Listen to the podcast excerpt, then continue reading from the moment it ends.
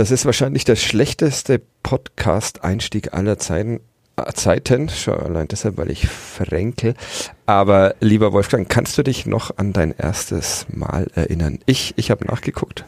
Bei mir war es, Moment, jetzt muss ich hier an den Computer ran. Ich habe es mir hier extra, kann man glücklicherweise im Internet nachschauen inzwischen. Cooler Einstieg. Der 15.09.1984, erster Deine- FC Nürnberg im städtischen Stadion, 6 zu 0 gegen Fortuna Köln. Ich Tore Günter Güttler, drei sogar, Hans Dorfner, Horst Weierich und Stefan Lottermann. Mein zweites Spiel, muss ich zugeben, war dann ein 0 zu 0 gegen Rot-Weiß Oberhausen ein paar Wochen später vor 6000 Zuschauer im städtischen Stadion. Jetzt du. Das erste Mal, ich dachte, die erste Heimniederlage gegen wen? Kann ich dir genau sagen, wann die war? Äh, das erste Mal im Stadion, äh, am 12. August 1978. Der Gegner, Der VfL Bochum. hast du nachgeguckt, wie viele Zuschauer mit dir da waren? Oh, viele Zuschauer, weil das war das erste Spiel der Saison, von dem ich allerdings nicht viel mitbekommen habe, weil ich ja noch so klein war. Was ich noch weiß, der Club hat verloren, ich habe ein Bier über den Kopf bekommen und dann sind wir wieder heimgefahren und ich war dann relativ gleichgültig im Bett gelegen. Aber du bist trotzdem wiedergekommen und deshalb sprechen wir auch unsere ersten Male mit dem ersten FC Nürnberg. Tatsächlich mein zweites Mal auch ein 0 zu 0 Okay. an einem arschkalten Freitagabend gegen Bayer 05 Uerdingen. Ja, tatsächlich. Wir reden noch ein bisschen äh, Toll, drüber. toll. Ihr hört äh, Kadepp, den Therapie-Podcast von nordbayern.de. Ich bin Fatih Kiblavi, die andere Stimme, die ihr hört, gehört Wolfgang Lars, Sportredakteur bei den Nürnberger Nachrichten. Kurz Musik und dann geht's weiter. Kadepp. Der Club-Podcast von nordbayern.de.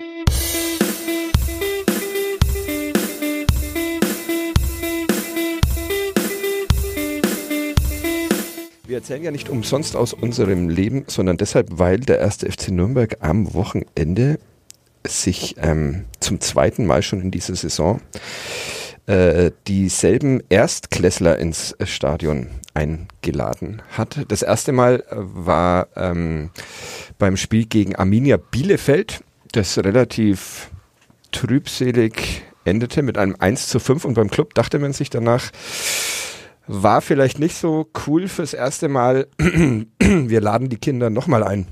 Die Geschichte hast du beim Kitulavi abgelesen heute in der Zeitung, oder? Die Geschichte habe ich beim Kiplavi abgelesen heute in der Zeitung.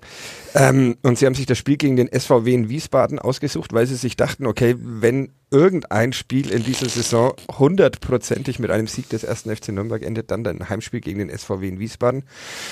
Es ging 1 zu 2 aus, 0 zu 2 0 aus. zu 2. 0 zu 2 aus. Ja. Ähm, muss man Mitleid haben mit den Erstklässlern oder verweist man da auf unsere eigenen Erfahrungen und sagt, irgendwann kriegt man dann schon mal auch was Schönes mit und willkommen in der Realität. So ist das Leben eben mit dem ersten FC Nürnberg. Auch mal Ja. 0-2 gegen eine Mannschaft, von der man keine, keine zwei Spieler kennt.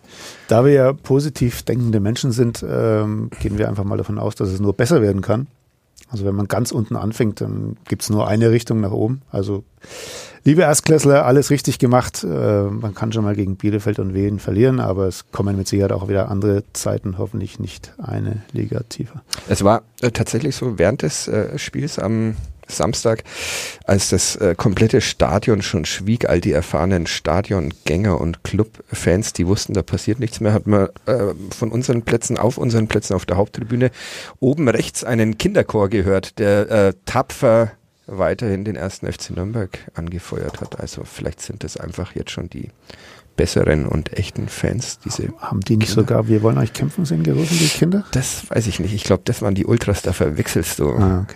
Einiges. Aber also äh, sollte der Club die nochmal einladen, was meinst du? Oder sollte er ihnen sagen, ach okay, wir haben es zweimal miteinander versucht, geht ab jetzt zum Eishockey, zum Basketball. Nein, nein, es gibt nein. ja schönen Sport in der Stadt. Wenn der Club richtig cool wäre, würden sie Grundschul-Dauerkarten vergeben bis zur vierten Klasse. Da wird es mit Sicherheit dann schon mal zwei, drei Spiele geben, die ungefähr so laufen, wie sie sich das vorstellen. Aber wer weiß, wer den Schaden hat, der Genau. braucht für den Rest nicht zu Braucht sorgen. für den Sport von uns nicht, nicht extra nochmal anzufragen, der kommt gratis und äh, frei Haus. Warum bist du immer weiter zum ersten FC Nürnberg gegangen? Ähm, Trotz Bier überm Kopf oder bist du wegen des Biers überm Kopf weiter zum ersten FC Nürnberg gegangen? Nein, fasziniert hat tatsächlich die Atmosphäre damals noch im alten Stadion. Wir waren damals. Ja, aber warte, äh, erzähl- sorry, dass ich dich da unterbreche, Ja. aber ähm, bild ich mir ja auch ein, aber dann lese ich, dass eben beim 0-0 gegen Rot-Weiß Oberhausen 6000 Menschen in diesem, wie viel passten ins städtische Stadion rein? Ungefähr 60 oder so? Mm, Ja, ich, ich weiß es gar nicht. Ja. Also das 50, kann ja, 60.000. kann ja jetzt nicht so die ganz grandiose Atmosphäre geben. Ja gut, Bochum waren schon 40.000, glaube ich, damals. Echt? Erstes Saisonspiel, da waren die Erwartungen wie immer äh, riesig. Und zack, ging es wie viel aus? 0-2. 0-2, ja, ja, gut. äh, Man kann gegen Bochum verlieren, man kann gegen Wien verlieren, äh, alles möglich. Ähm, tatsächlich, was ich gerade eben nachgeschaut habe, nicht mal auf die Vorbereitung auf diese Sendung, sondern auf äh, meinen Artikel oder unseren Artikel. Darüber diskutieren wir, noch, wer ihn schreibt. Aber Der Club hat tatsächlich von den letzten 43 Spielen, Punktspielen, wie viele gewonnen, Fadi? von den letzten 43 ähm, Nicht nachdrehen, nicht nachrechnen. Spontane Antwort, Äh, Sieben. Ja. Aber sieben ist auch so eine Zahl, die man immer nimmt. es sind Irgendwie. tatsächlich nur vier gewesen. Nur vier. Wenn man nach dem Sieg gegen Düsseldorf einsteigt in die Rechnung. Mhm. Dann gab es noch einen in der Bundesliga und heuer in der zweiten Liga gab es drei und das Äh, Der in der Bundesliga war gegen Augsburg. Ja. Bin ich da, da bist du informiert. richtig. Auswärts gab es 3-0. gar keinen. Also es gab in letzter Zeit doch ein paar unerfreuliche Geschichten, die man in der Bundesliga natürlich noch ver- verzeihen konnte, weil die Gegner halt einfach besser waren und auch wirtschaftlich stärker aufgestellt als der Club. Jetzt sieht die Welt natürlich ein bisschen anders aus, wenn man gegen wen verliert. Da wird es eng mit den, mit den Entschuldigungen, mit den Ausreden. Aber Finden wir noch, gibt es ja uns. ja, finden, finden wir noch ein paar Ausreden. Es ist tatsächlich so, ähm, normalerweise stehen die Menschen, unsere Kollegen Schlange, um auch in diesem Podcast irgendeinen Quatsch mitlabern zu können. Heute ein ähm, erstaunlicher Schwund. Hans Böller hat sich freigenommen. Äh, bei der Nürnberger Zeitung Uli Dickmeyer Urlaub, Stefan Jablonka Termine, Harald Büttner frei. Sebastian Kloser war schon auf dem Weg in die Arbeit, ist wieder nach Hause gegangen. Und äh, Florian Russler äh, behauptete, er sei ab 13 Uhr nicht mehr im Haus. Äh, ich habe ihn aber gerade noch unten vor einem Computer sitzen sehen. Keiner wollte mitsprechen. Jetzt sitzen wir hier und müssen erklären, was los ist mit dem ersten FC Nürnberg. Man dachte nach dem Derby, nach der zweiten Halbzeit, gut, wird es halt dieses Jahr der siebte Platz. Jetzt gegen Wien gewinnen, dann eine Überraschung in Stuttgart. Was war da los? Es ist das, war das einfach eine, eine Panikreaktion nach diesem frühen 0 zu 1 am Samstag? Panik würde ich jetzt nicht sagen, aber ich glaube schon, dass die, die Erklärung, die Johannes Geister geliefert hat, mh, schon was für sich hat. Also ich glaube tatsächlich, dass die Mannschaft gerade vor allem ein Kopfproblem hat. Also die Mannschaft kann mit Rückständen, mit Rückschlägen überhaupt nicht umgehen. Das ist, das ist offensichtlich. Sie hatte ja dieses traumatische 1-5 gegen Bielefeld auch, als es nach einer Viertelstunde schon 0-3 stand. Ähm, es genügt tatsächlich der kleinste Rückschlag, um diese Mannschaft komplett in sich äh, zusammenfallen zu lassen. Also es kam danach bis zur 30., 35. Jahr gar nichts mehr. Auch offensiv war ja nicht mehr viel zu sehen. Ähm, dann diese zwei, drei Möglichkeiten, von denen tatsächlich eine hätte den Ausgleich bedeuten können. Aber ich glaube tatsächlich, dass diese Mannschaft vor allem ein mentales Problem hat. Also die Mannschaft hat, denke ich schon, genügend Qualität, um zumindest nicht aus der zweiten Liga abzusteigen. Das sind wir, glaube ich, das sind wir glaube ich, wird, einig. wird immer absurder und äh, diese Podcast, äh, Trainer, Torwart und sonstige Diskussionen Ja. haben wir schon hinter uns. Jetzt sprechen wir über die Wettbewerbsfähigkeit in der zweiten. Es ist zweiten tatsächlich Liga. eine, eine äh, sehr krasse und auch eine sehr schnelle Entwicklung. Also Herr Palikutscher hat es ja gestern auch im Pressegespräch erwähnt. Sie gingen als Tabellensechster äh, in die Länderspielpause Anfang Oktober. Also das muss man sich mal vorstellen. Dann äh, ging es äh, Ende Oktober weiter und äh, jetzt reden wir Anfang November, äh, Anfang Dezember über den Abstieg in die dritte die Liga. große Abstiegsgefahr. Also das ist schon, ist schon Wahnsinn. Wobei, auch wenn das vielleicht nicht viele hören wollen und da ist, es läuft gerade wirklich nicht richtig gut, aber zwei, drei Siege in Folge und du bist auch wieder Achter oder Neunter oder Zehnter und du, die Welt schaut wieder anders aus. Die Frage ist jetzt natürlich Hören die große, viele wahrscheinlich glauben. die große Frage keiner. ist natürlich, gegen wen man in dieser Verfassung zwei, drei Spiele in Folge gewinnen soll. Äh, Lass uns nochmal auf dieses mentale Problem ähm, kurz zurückkommen. Es war am Anfang der Saison, das sagte das der Trainer Damir Kanadi sehr häufig, dass ähm, der erste FC Nürnberg in der ersten Liga in diesem etwas traurigen Jahr das Siegen verlernt hat und dass deshalb die Mannschaft ähm, ein Kopfproblem Problem habe. Und da haben wir, ich zumindest, aber ich glaube auch viele Kollegen immer gesagt, so ein Quatsch, wenn diese Mannschaft mit irgendwas nicht aus der ersten Liga zurückgekommen ist, dann mit einem Kopfproblem, weil sie da ja von den Zuschauern durchs Fußballjahr getragen wurde, äh, trotz der vielen Niederlagen. Ähm, Jetzt ist es doch da das Kopfproblem? Oder hatte Kanadi recht? Kanadi hatte Kanadi mit allem recht? Und hast du seine Nummer? Komm, äh, sollen wir ihn zurückholen? Ich glaube, er hatte dahingehend recht und er meinte auch was anderes. Er meinte tatsächlich, dass die Mannschaft mit äh, Führungen nicht richtig gut umgehen kann. Also mhm. da, da ging es äh, los in Dresden mit diesem 1-0. Mhm. Sie schießen in der 55. das 1-0 und auf einmal wusste die Mannschaft tatsächlich nicht mehr, wie es weitergeht. Also wir führen jetzt 1-0. Äh, ungewohntes Gefühl. Was machen wir jetzt eigentlich? Ja? Also gehen wir weiter vorn drauf, versuchen wir das zweite nachzulegen, stellen wir uns hinten rein und versuchen das Einzelne über die Zeit zu bringen. Also das meinte er damals, glaube ich, äh, explizit mit dieser, mit dieser Formulierung. Und jetzt können sie auch mit Rückständen nicht mehr umgehen. Jetzt Gut, weder mit dem einen. das war dann die Woche drauf ja gleich das 0-4 gegen Hamburg. Da hieß es dann, sie können nicht mit Rückständen umgehen, weil sie mhm. sich dann aufgegeben haben nach dem 0 zu 2 und in Sehr alle schön. Einzelteile zerfallen sind. Also ja. sie können gerade wahrscheinlich mit relativ wenig umgehen. Ähm,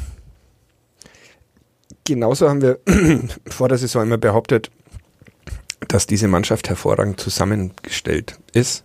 Es gab viele, die gesagt haben, besser als die Erstligamannschaft. Muss man darüber diskutieren? Ist die Mannschaft vielleicht dahingehend dann doch nicht so gut zusammengestellt, dass sie keinen, keinen mentalen Anführer hat?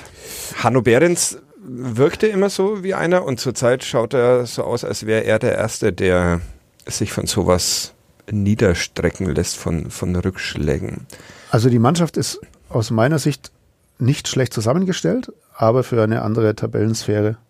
Mhm. Also ich glaube tatsächlich, dass diese Mannschaft, wenn sie ins Laufen kommt, wenn sie auch mal äh, zwei, drei Erfolgserlebnisse in Folge haben sollte, tatsächlich einen guten Fußball spielen kann. Und äh, ja, was du jetzt noch meintest, was meintest du eigentlich noch?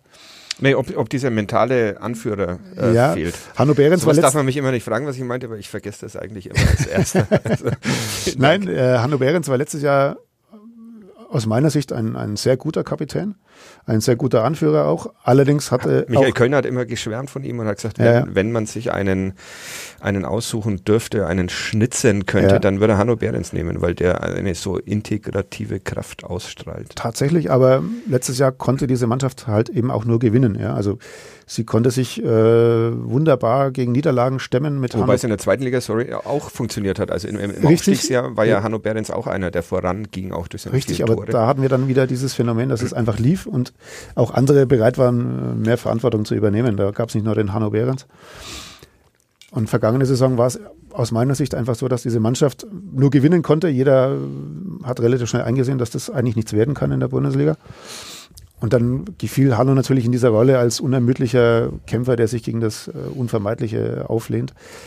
Jetzt geht's halt darum, dass auch Hanno Behrens äh, sehr viel zu verlieren hat mit dieser Mannschaft. Und äh, ich glaube, das ist der entscheidende und der große Unterschied siehst zu den Spieljahren zuvor. Siehst du irgendeinen, der da vorangehen kann? Und wir, wir, wir können auch mal die Mannschaft so ein bisschen durch, durch gehen. Also über die Torwartdiskussion, äh, über die Torwartposition müssen wir jetzt nicht so viel diskutieren, glaube ich, auch wenn das, ja, das 2-0 vom Samstag sicherlich ein aber ist natürlich auch ein Thema gewesen die letzten Wochen. Es geht natürlich auch nicht ganz spurlos an einer Mannschaft vorbei. Das muss man einfach auch klipp und klar so Dass sehen. Dass drei Torhüter fehlen, dann kommt der Jugendtorwart. Ja, natürlich, sich, natürlich, äh, natürlich. Sich, der, der eine Jugendtorwart ist noch verletzt, der, der andere kommt rein und kassiert gleich mal acht Tore spielt da alles mit rein, natürlich. Also ich glaube, die Torwart-Geschichte sollte man nicht außen vor lassen, auch wenn sie jetzt nicht maßgeblich dafür ist, dass es beim Club gerade nicht läuft oder nicht so lief in den letzten Wochen, wie man sich das vorgestellt hat. Wenn man die Mannschaft durchgeht, Defensive, wenn man, wenn man die Viererkette sich anschaut, Enrico Valentini, mal rechts, mal Linksverteidiger in, in diesem Jahr, eigentlich auch einer, der der führen kann. Ja, aber es war auch so in der letzten Saison, dass äh, man schon zufrieden war, wenn Enrico Valentini drei, vier energische Vorstöße hatte pro Spiel. Mhm. Äh, vielleicht noch eine schöne Flanke nach innen oder auch einen guten Standard. Dann hat Valentini seine Erwartungen oder die Erwartungen, die man in ihn gesetzt hat, voll und ganz erfüllt. Jetzt, zweite Liga, erwartet jeder von Valentini, dass er die Linie drauf und runter rennt, dass der Valentini antreibt, dass er Gas gibt ohne Ende. Das ist halt auch nicht sein Spiel. Er ist halt auch nicht mehr der aller, allerjüngste. Er ist auch schon wie alt, wie alt bist so du? und so alt. ich glaube, er war das erste Mal noch etwas äh, später als wir im, im Stadion. Tatsächlich, wobei man da auch wieder, wie du sagst, auch die Parallelen zur Aufstiegssaison ziehen kann auf dieser Position, finde ich schon. Da hat er ja auch wirklich ein, ein, ein tolles Jahr, hat auch viele Tore vorbereitet äh, durch gute finale Pässe, durch gute Standards. Aber er lässt sich da, glaube ich, auch gerade massiv mit runterziehen, weil er schon ein bisschen den, den Nürnberger Buben da gibt in der Mannschaft, ja, dem das alles noch mehr zu Herzen geht als mhm. allen anderen.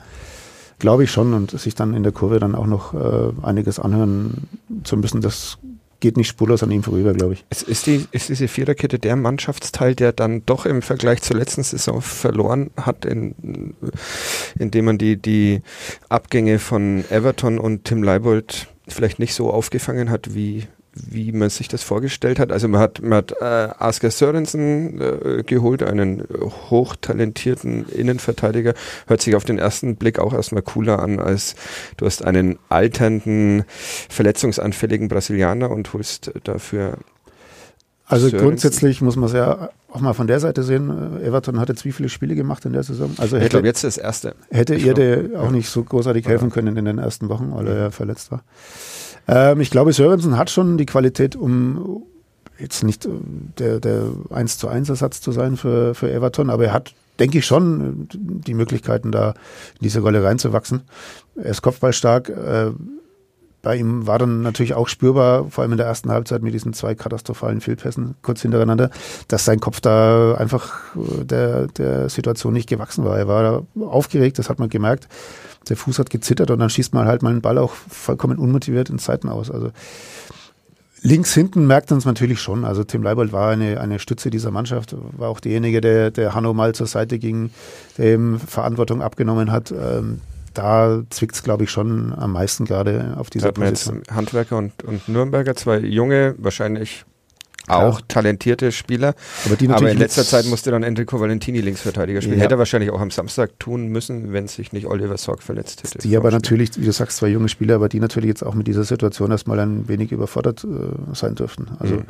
da jetzt wirklich in so einer Situation seinen Mann zu stehen, ist, glaube ich, gerade für die, für die ganz Jungen extrem schwierig, extrem kompliziert. Aber ich glaube auch, dass ein Handwerker oder Nürnberger durchaus derjenige sein kann, der dieser Mannschaft auch noch äh, richtig helfen kann in dieser Saison, wenn es mal. In dieser Saison, ehrlich? Tatsächlich, glaube ich schon, ja. Also sie brauchen einfach auch ihre, ihr Selbstvertrauen, sie brauchen ihre Erfolgserlebnisse und dann können die schon was, die, die Jungs. Du hast dich gestern ähm, am Sonntag nach dem Spiel mit, mit Robert Palikutscha ähm, unterhalten.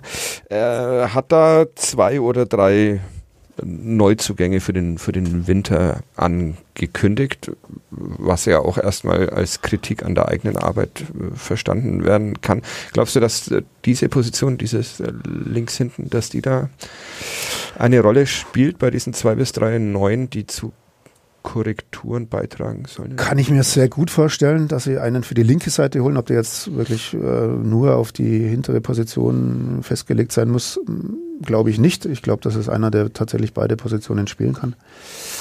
Da denke ich schon, wird was passieren. Palikutscha hat ja gestern äh, angedeutet, dass es vor allem jetzt wohl Wechsel oder Transfers geben wird, die man im Sommer schon realisieren wollte, aber die da nicht geklappt haben. Jetzt versucht man es halt wieder. Wird man mal gucken, ob das, ob das tatsächlich äh, umsetzbar ist. Aber so wie er gestern klang, kann man davon ausgehen, dass zwei bis drei neue in der Winterpause zur Mannschaft stoßen werden. Wo siehst du, wo siehst du noch, noch Bedarf? Ähm, am Samstag, genauso wie beim, beim äh, Derby in Fürth, haben Johannes Geis und, und äh, Hanno Behrens äh, auf der geteilten Sechs ja. sozusagen gespielt, ja. im defensiven Mittelfeld. Ja, äh, vor dem 2-0, glaube ich, geht äh, der, der, der öffnende Pass zwischen den beiden, mhm. beiden durch. Und, und grundsätzlich sind die beiden defensive Mittelfeldspieler. Also Geis hat früher natürlich öfter gespielt. Mhm. Ich glaube, das Problem ist einfach, äh, die beiden nebeneinander zu haben. Also ich glaube, dass sie sich gegenseitig Energie äh, ziehen, weil der eine doch immer wieder versucht, auch anzuschieben in Person von Hanno Behrens. Versucht auch mal in den Strafraum reinzustoßen. Da war er in der Aufstiegssaison, ich glaube, der beste Torschütze dieser Mannschaft. Hat auch in der Bundesliga seine Tore gemacht. Während Geis derjenige ist, der immer wieder versucht, auch mal mit weiten Pässen das Spiel zu öffnen. Aber irgendwie habe ich den Eindruck, funktioniert das mit den beiden da in der Mitte nicht. Also wie man das löst. Mit, mit Lukas Jäger. Mit Lukas Jäger oder mit Ähm, einem, unser mit einem Kol- neuen Sechser. Kollege und äh, der Oberlehrer Florian Zenger, der immer vorkommen muss in diesem äh, Hi, Florian. Podcast, äh, hat ausgerechnet, Wie geht's der Glastür? stimmt es? Ist er eigentlich durch die Glastür Ja, durchgefallen nicht. oder hm, so? Genau sind wir dann doch nicht informiert. Ähm, er hat ausgerechnet Punkteschnitt mit Lukas Jäger in der Startelf 1,09, Punkteschnitt ohne Lukas Jäger in der Startelf 0,25. Ja, und das hat jetzt was zu bedeuten. Ja, sag's mir. Sollen wir, sollen wir Lukas Jäger Langen 1,25 Punkte pro Spiel für den Klassenverbleib und soll also Lukas Jäger zurück auf die auf die 6 ins defensive Mittelfeld oder macht man da dann besser im, in der Winterpause auch was und kauft sich auch da nochmal einen neuen? Ähm, ich glaube, du brauchst schon einen Lukas Jäger nur in. Wie drücke ich es am geschicktesten aus? Wir können es noch, ähm, wir können es noch rausschneiden. Also probier es einfach mal.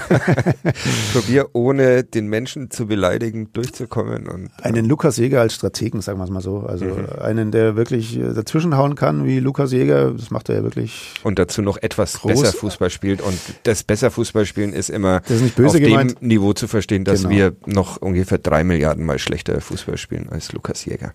Das ist vollkommen richtig. Aber halt einen, der hinten auch mal mit einem Pass in die Tiefe auch mal fünf, sechs Mann überspielen kann. Also braucht, man, braucht der erste FC Nürnberg einen neuen in, für diese Position im Winter. Ja, aber dann hast du natürlich auch wieder das Problem, was machst du mit Geis und oder Hanno Behrens, ja? Also dann könnte es da schon wieder das nächste Feld geben, in dem es knistert. Was würdest du, du mit Geiser und Hanno Behrens machen? Also Hanno Behrens ist für mich einfach der Spieler, der von Strafraum zu Strafraum rennen muss über 90 Minuten lang. Ja? Der muss einfach äh, auch in den Strafraum kommen. Er sagt ja selbst, wenn er, wenn er mit Defensivaufgaben ausgelastet ist, dann ist der Weg zum Tor einfach viel zu lang für ihn. Ja? Also dann kann er einfach nicht gefährlich werden. Und dass er das kann, das hat er ja oft genug bewiesen. Also man sieht ja gerade wirklich nur einen Schatten von, von Hanno Behrens, wobei seine Körpersprache auch tatsächlich nicht, nicht wirklich gut ist in letzter Zeit. Das sieht der Hanno wahrscheinlich ganz genauso. Und Johannes Geis, ja, er hinterlässt einen spielstarken Eindruck. Tatsächlich, er hat ein gutes Auge, aber man hat bei ihm auch manchmal das Gefühl, dass er überhaupt keine große Lust drauf hat, äh, den Weg nach hinten zu machen, die Meter nach hinten zu machen. Also hast du da einen, der gerade extrem mit sich selber äh, zu tun hat und der andere hat keine große Lust auf die langen Wege nach hinten. Also diese Lücken, die müssen nicht unbedingt verwundern, die da entstehen. Also doch einen neuen. Ja, tatsächlich. Ich sehe jetzt gerade keinen, der das vielleicht so spielen kann, wie sich das Jens Keller vorstellt. Dann haben wir schon zwei neue, einen in der Viererkette, einen im Mittelfeld. Wo braucht es den dritten neuen, den Pali Kutscher so halb angekündigt hat? Zwei bis drei hat er, glaube ich, gesagt. Die Frage stelle ich jetzt mal an dich, Fadi. Ja, ich wüsste keinen richtigen Platz mehr. Ähm, vorne, ganz vorne, dann hätten wir wirklich jeden Mannschaftsteil durch. Michael Frei, super angefangen, fand ich. War wirklich äh, eine Bereicherung für diese Mannschaft. Und wirkt in letzter Zeit, tja, wie, wie, nicht, nicht wirklich überspielt, aber er will ähm, sich um alles kümmern Genau, er will zu viel, macht komplizierte Sachen. Kriegt Ähm, aber auch relativ wenig Bälle da, wo er sie haben genau, muss. er muss oftmals äh, ein bisschen zurückkommen, sich Bälle erkämpfen, selber erkämpfen, ist in, in, in, in Luftduelle Duelle. verwickelt. Ja, Duelle, aber da darf man es, glaube ich, sagen. Eins gegen eins, Eins ja. gegen eins ist, ist erlaubt. Hans Böller wird es uns, wenn es nicht so ist, morgen nochmal erklären. Ähm, ich hätte ihn am Samstag tatsächlich irgendwann mal ausgewechselt und für ihn Michael Ischak gebracht. Ja, oder ich jetzt daneben, ja. Also nicht warum nicht, warum nicht auch mal mit zwei Stürmern es probieren? Also das System kennen sie ja mittlerweile, das spielen sie jetzt auch schon seit Kölners Zeiten letztlich mit einer Mhm. Spitze. Einer sechs. Ähm, Mir würde, also das, das, ähm, da war jetzt eine sehr lange Hinleitung dazu, dass mir tatsächlich keine Position mehr einfallen würde, wo es noch unbedingt einen braucht. Also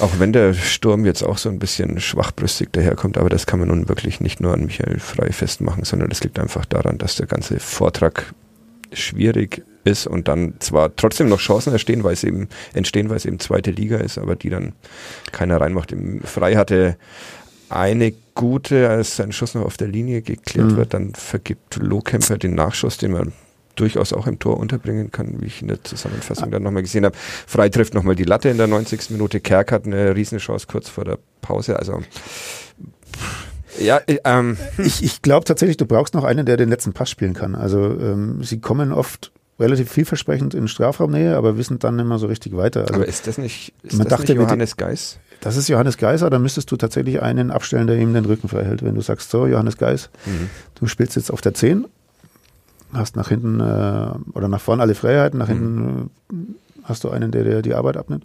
Kann ich mir das durchaus vorstellen, zumal er ja wirklich auch einen guten Abschluss hat. Ja, auch mit Derosch hat man gedacht, er, er kann das spielen ja, und kann den Ball mal durchstecken oder kann selber mal aus 20 Metern einen in, in den Knick zimmern. Das ist schon eine Premiere im Podcast. Das hat Knick ist ein sehr schönes gesagt. Wort. Ja, aber gefällt mir. Ja, ähm, also viele, viele Spieler dabei, von denen man sich mehr erhofft hat, von denen man vielleicht sogar mehr erwarten kann, die im Moment aber nicht funktionieren. Ist das dann was, was auf den Sportvorstand auch zurückfällt, Ja, auf Robert Palikutscher? Wir hatten, wie gesagt, schon eine Torwartdiskussion, eine Trainerdiskussion, jetzt machen wir mal noch eine Sportvorstandsdiskussion. ich sehe halt immer wieder auch dann die Spiele, die wirklich gut liefen. Also ich sehe nicht immer nur das Negative, ich sehe zum Beispiel auch das Spiel in Hannover, das mit 20 Prozent Ballbesitz absolut souverän gestaltet wurde und auch äh, großartig äh, gewonnen wurde. Da hat die ganze Mannschaft funktioniert, da hat jeder Einzelne funktioniert, da hat Hack funktioniert, da hat Markreiter funktioniert, der wahrscheinlich auch Aber es war Hannover 96. ja, aber die musst du natürlich auch erstmal so erwischen. Du hattest einen idealen Spielverlauf, du machst selber mal das frühe Tor und dann siehst du auch, was mit Hannover 96 passieren kann. Die auch verunsichert waren, kriegen ein frühes Gegentor und dann gleich das zweite und dann war es ja schon erledigt. Ja, ich, ich, ich mag einfach die Suche nach Schuldigen nicht. Ja, natürlich hat jeder Verantwortung für das, was, was gebaut wird und was möglicherweise einsturzgefährdet ist. Aber ich mag jetzt nicht immer irgendeinen an den Pranger stellen. Also das, äh, die Mannschaft kann besser spielen. Der Sportvorstand kann vielleicht sogar äh, ein bisschen besser einkaufen, wobei er nach bestem Wissen und Gewissen eingekauft hat. Da- da- Davon gehen wir jetzt einfach mal aus. Die Trainerwahl, okay, äh, lag auch ein bisschen daneben. Das hat einfach zwischen Kanadi und der Mannschaft nicht funktioniert. Kann passieren. Ähm, und jetzt bist du halt in einer Situation, die ja so eigentlich überhaupt keiner erwarten wollte. Ist denn noch Geld da? Oh, das ist eine gute Frage. Du warst bei der, bei der Jahreshauptversammlung. Wo warst du eigentlich die ganze Zeit? ich war hier, ich war da. Und jetzt ist Ich äh, kann mich tatsächlich nicht erinnern, wo ich am Tag der Jahreshauptversammlung war, aber ich glaube, ich war einfach in der Redaktion und habe da gearbeitet. oder schwimmen. Oder schwimmen. Ja. Ja. Ja, Geld, am Geld soll es nicht scheitern. Also sie können jetzt auch Transfers vorziehen, die für, für den Sommer geplant waren. Also Aber muss man dann diesen, diesen Weg der Konsolidierung der finanziellen, den man da in der, in der Erstligasaison mh, beschritten hat, muss man den ähm, jetzt verlassen? Oder sollte man, weil man sich sagt, die Saison ist eh durch, am Ende können wir nicht Also absteigen, nicht mal mit durch, der ja. Mannschaft, ähm, lass mal lieber sparen. ähm, Weil im glaub, Winter kriegt man doch eh immer nicht die Spieler, die man haben wollte. Ja. Palikutsch hat, glaube ich, auch gesagt, dass er, dass es da um Spieler geht, die er im Sommer nicht bekommen konnte und bei denen sich das jetzt vielleicht geändert hat. Ja, aber du musst doch nicht jeden Spieler gleich kaufen. Du kannst ja auch mal einen ausleihen. Also das Modell haben ja andere auch sehr erfolgreich vorgeführt. Das ist dann so das Winter-Einkaufs. Natürlich, es gibt auch bei großen Vereinen Spieler, die nicht äh, zum Zug kommen, die gerne mal wieder Fußball spielen möchten unter Ivo Wettbewerbsbedingungen. Ilicevic. Ivo Ilicevic ist heiß. Ähm, nein, ich glaube schon, dass sie, dass sie, dass sie da schon die wirtschaftlichen Voraussetzungen haben, um auch jetzt im Winter zwei, drei Verstärkungen zu holen. Aber das ist auch wieder die Frage, funktionieren die auf Anhieb? Ja, die müssen sich auch erstmal mit dieser Mannschaft, äh, mit dem Trainer ähm, nicht anfreunden, aber die müssen auch erstmal ankommen hier. Das muss ja dann alles relativ flott funktionieren. Es geht Ende Januar weiter beim HSV. Dein Oha. Spiel, dein Spiel, Fadi. Ja, danke. Donnerstagabend. Das ist schön, dass wir die, Dien- ja, deshalb. schön, dass wir die Dienstplanung jetzt auch schon hier im Podcast Und machen. Osnabrück darfst du auch natürlich. Äh, Osnabrück habe ich mal versucht im Pokalspiel und es, die Bahn hat es verhindert. Glücklicherweise war der Kollege Gloser vor Ort. Auch die Geschichte haben wir hier, glaube ich, schon eine Milliarde Mal erzählt. der Wahl-Osnabrücker. Ja. Ähm, ich glaube schon, dass du kannst dich schon so, so aufstellen in der Winterpause, dass du, dass du da unten noch rauskommst und vielleicht sogar irgendwo im Mittelfeld landest. Aber ich glaube tatsächlich auch, dass die Situation gerade sehr brisant ist, äh, also brisanter als viele glauben, weil du jetzt zwar noch zwei Heimspiele hast nach dem VfB-Spiel, von dem ich jetzt nicht äh, den ganz hohen Auswärtssieg erwarte, dann hast du Kiel und Dresden zu Hause kurz vor Weihnachten, da kann die Stimmung endgültig in den Keller gehen. Es kann auch sein, dass du da möglicherweise mal wieder ein bisschen Luft Ich wollte dich, ich wollte dich gerade fragen, kannst. wel- welche Gründe es eigentlich gibt, gegen Holstein Kiel nochmal ins Stadion zu gehen. Du hast keinen, außer der, der Lust an der Katastrophe. Nein, warum denn nicht? Warum soll das kein gutes Spiel werden vom Club? Also ganz ehrlich, warum sollen sie nicht mal in Führung gehen, mal wieder Fahrt aufnehmen, Schwung kriegen, sich von den Zuschauern tragen lassen?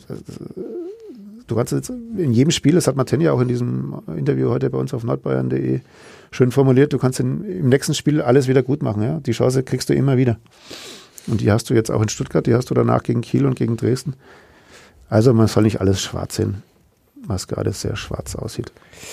Ähm, da kriege ich jetzt kein äh, Schwarz würde sich anbieten, aber äh, der Übergang wäre mir dann doch zu billig, nachdem ich schon so einen schlechten Einstieg gewählt habe. Ähm, am Samstag ist die Mannschaft wieder mal vor die Kurve gebeten worden, diesmal von ihrem Trainer. Ähm, Jens Keller führte seine Spieler dem wütenden Mob vor. Ist es okay? Du hast ihn während der mm, Pressekonferenz nach dem Spiel auch danach gefragt, warum er es gemacht hat. Er sagt, man muss sich halt stellen, auch wenn man mal Ja, Null spielt. Und Ich kann seinen Ansatz nachvollziehen, äh, glaube aber nicht, dass es sehr produktiv war, jetzt da die Mannschaft äh, noch vor die Kurve zu führen. Was natürlich allen klar sein muss, darüber brauchen wir gar nicht diskutieren, äh, ohne die Fans wird es der Club nicht schaffen. Also das ist, das ist hundertprozentig so. Wenn die, wenn die, diese Einheit nicht wiederhergestellt werden kann, so schnell wie möglich, dann wird der Club äh, kaum eine Chance haben, in dieser Liga zu bleiben. Weil die Stimmung dann nach wie vor auch im neuen Jahr ganz schnell kippen kann. Und das, das kann nicht funktionieren, das ist absehbar. Also dann wird, wirst du diese Verunsicherung niemals mehr rausbringen aus dieser Mannschaft. Das heißt, auch wenn es vielleicht manchen Zuschauern schwerfallen sollte, vielleicht auch einfach mal aufs Pfeifen verzichten und einfach mal still so still trauern. Spiel nicht genießen, sondern still trauern. Äh, Pfiffe sind damit sicher nicht produktiv, wobei ich auch glaube, dass das Schweigen für die Mannschaft eine, eine ganz, ganz seltsame Erfahrung war. Ja? Also, Aber man kann es natürlich auch verstehen. ich kann es Also, natürlich verstehen, um Gottes ja, Willen. das- Ich will da niemandem zu nahe treten. Ich kann, ich kann alle Reaktionen verstehen. Ich kann Wut verstehen. Ich kann Empörung verstehen. Ich kann Schweigen verstehen. Aber letztlich muss man sich auch im Klaren darüber sein, dass es wahrscheinlich nur was bringt, wenn man der Mannschaft im nächsten Spiel, wenn das Alte vorbei ist und vergessen, äh, wieder von vorn versucht, den Rücken zu stärken. Und sie Was ja tatsächlich äh, meistens Natürlich, auch passiert. natürlich also ist es immer so. Es gab noch kein Spiel, in dem die Mannschaft äh, von der ersten Minute ausgepfiffen wurde. Also den Anlass gab dann schon immer die Wäre Mannschaft. mal was Neues. Platz. Ja. Also wo, wo, wobei das jetzt kein Vorschlag sein soll, keine, keine Handlungsanleitung für das Spiel gegen Holstein ähm, Kiel. Also Clubfans, weiter geht's. Äh, Es sind noch zwei Heimspiele und wer weiß, wie es an Weihnachten aussieht. Du wolltest noch jemanden grüßen, Den Carsten wollte ich noch grüßen. nachdem der Kollege Jablonka gestern mit diese äh, gestern äh, im letzten Podcast diese Tradition begründet hat. Carsten, willst du grüßen? Den Carsten will ich grüßen. Ein Clubfan? Ein Clubfan. Äh, den habe ich gestern auch getroffen beim, beim Auslaufen und der kam zu mir her und hat äh, mir meine Hand genommen und Ach, jetzt weiß ich, welchen Carsten du Ja, meinst. Ja, genau. okay.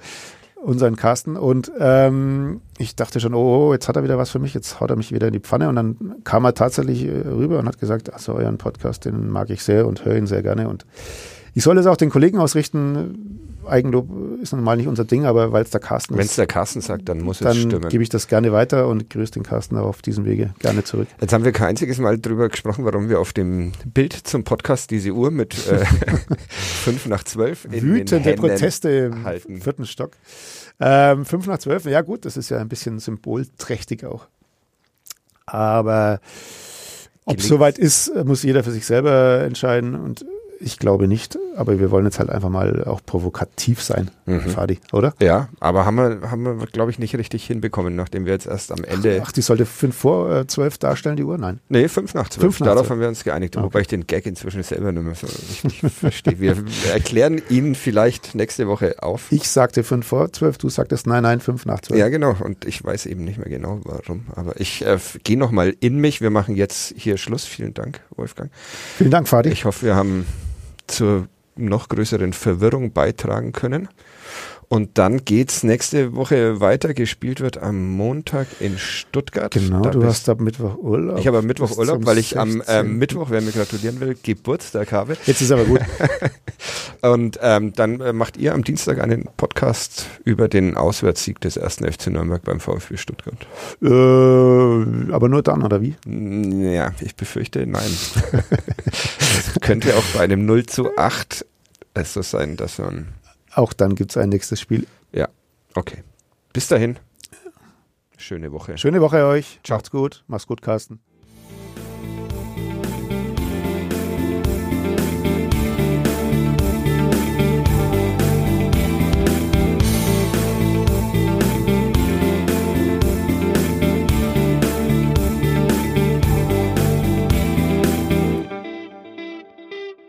Mehr bei uns im Netz auf nordbayern.de.